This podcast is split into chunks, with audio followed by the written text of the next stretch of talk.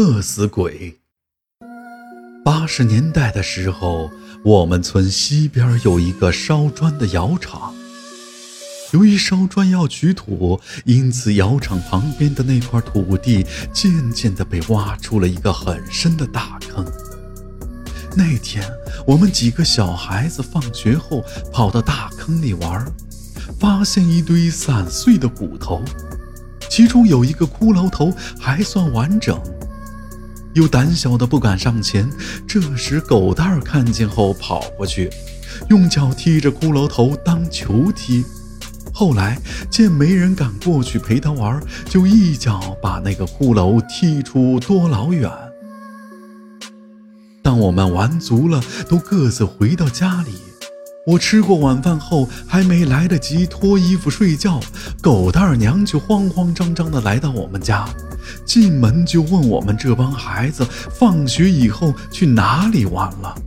我告诉狗蛋儿娘，就是只去了西边的大坑啊。狗蛋儿娘又问我们在那里做了什么事情，我这才将狗蛋儿踢骷髅头的事情说了一遍。这时我娘过来问发生了什么事情。狗蛋儿娘哭着说：“哎呀，自从狗蛋回到家里以后，就一直吵吵着饿。我那是正在蒸馒头，他就蹲在旁边一直流口水。等馒头蒸好了，谁知他抓起了热馒头就吃，那可是刚出笼的热馒头啊！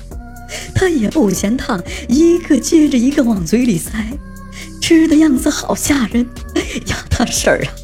你也知道，狗蛋他爹在外打工，也不在家。我力气小，也拦不住他。你看这事儿咋办呢？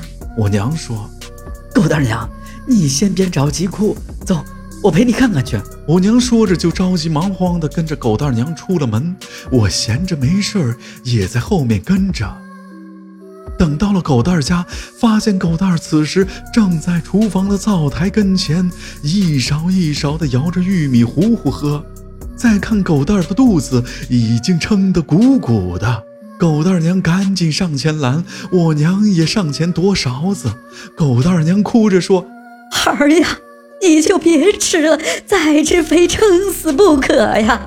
我娘一看狗蛋儿这像是被饿死鬼给附身了呀，就赶紧对我说：“快，快去把你老王奶奶请来。”我娘说的老王奶奶其实就是我们村的神婆。村里面谁家要是有什么事儿，或者得了壮客，一般都是让她去送。老王奶奶来了之后，点上四支香，插在桌上的香炉里。据说，神婆们看着香燃的高低长短，香灰的指的方向，就能判定这上身鬼是男还是女，是善是恶，是近亲还是路过的。他们有什么想法？同意不同意？想走还是想留？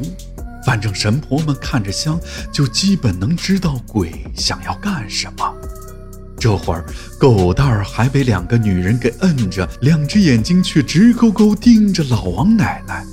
香炉里四只细细的烟柱袅袅升起，老王奶奶看着看着，就对着狗蛋儿说：“说吧。”你究竟想干什么？狗蛋儿娘手摁着他，哭着说：“狗蛋儿呀，你老王奶奶问你话呢，你倒是快说话呀！”谁知狗蛋儿却冷冷地说：“我不是狗蛋儿，我可是个秀才，名叫陈广文。前些日子尸骨被那些人挖出来曝尸荒野，这已经是有辱斯文了。我的脑袋还被这个臭小子当球踢。”虽说我们读书人手无缚鸡之力，但他也不能这样欺负我呀。老王奶奶说：“哎，这都是孩子的错。可是他毕竟还小，不懂事儿。你这样附在他身上，还可劲儿的吃，会撑死孩子的。到时候罪孽可就大了。”狗蛋儿说：“哎，我并非本地人。”当年溥仪皇帝下台，废除了科举，像我这些读圣贤之人也没有什么用了。战乱加上灾荒，乡里人一个个成了难民，都逃亡要饭去了。可我是个读圣贤书的人，圣贤书上说君子不吃嗟来之食，我最后饿死在了路边。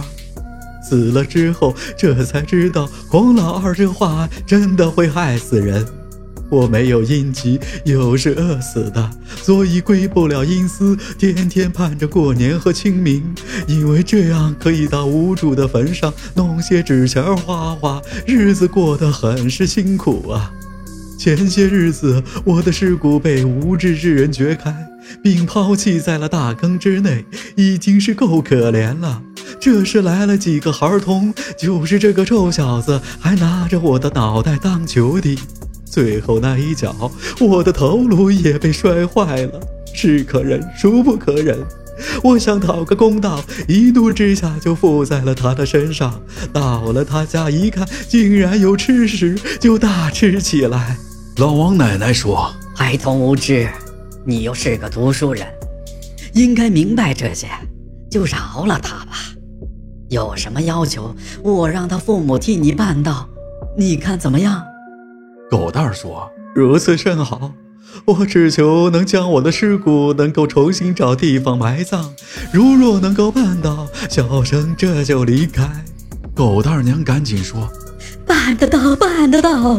求你赶紧离开我孩子的身体吧。”这话刚说完，狗蛋儿的身体立刻就软了下来。他娘赶紧问：“狗蛋儿呀，狗蛋儿啊，你咋样了？”这时，狗蛋儿悠悠地说。娘，我的身上好冷。接着，狗蛋不停地打着喷嚏。他娘还没来得及给他找个被子盖，就见狗蛋捂着肚子：“哎呦，哎呀，我肚子疼！”撒着欢儿的往厕所跑。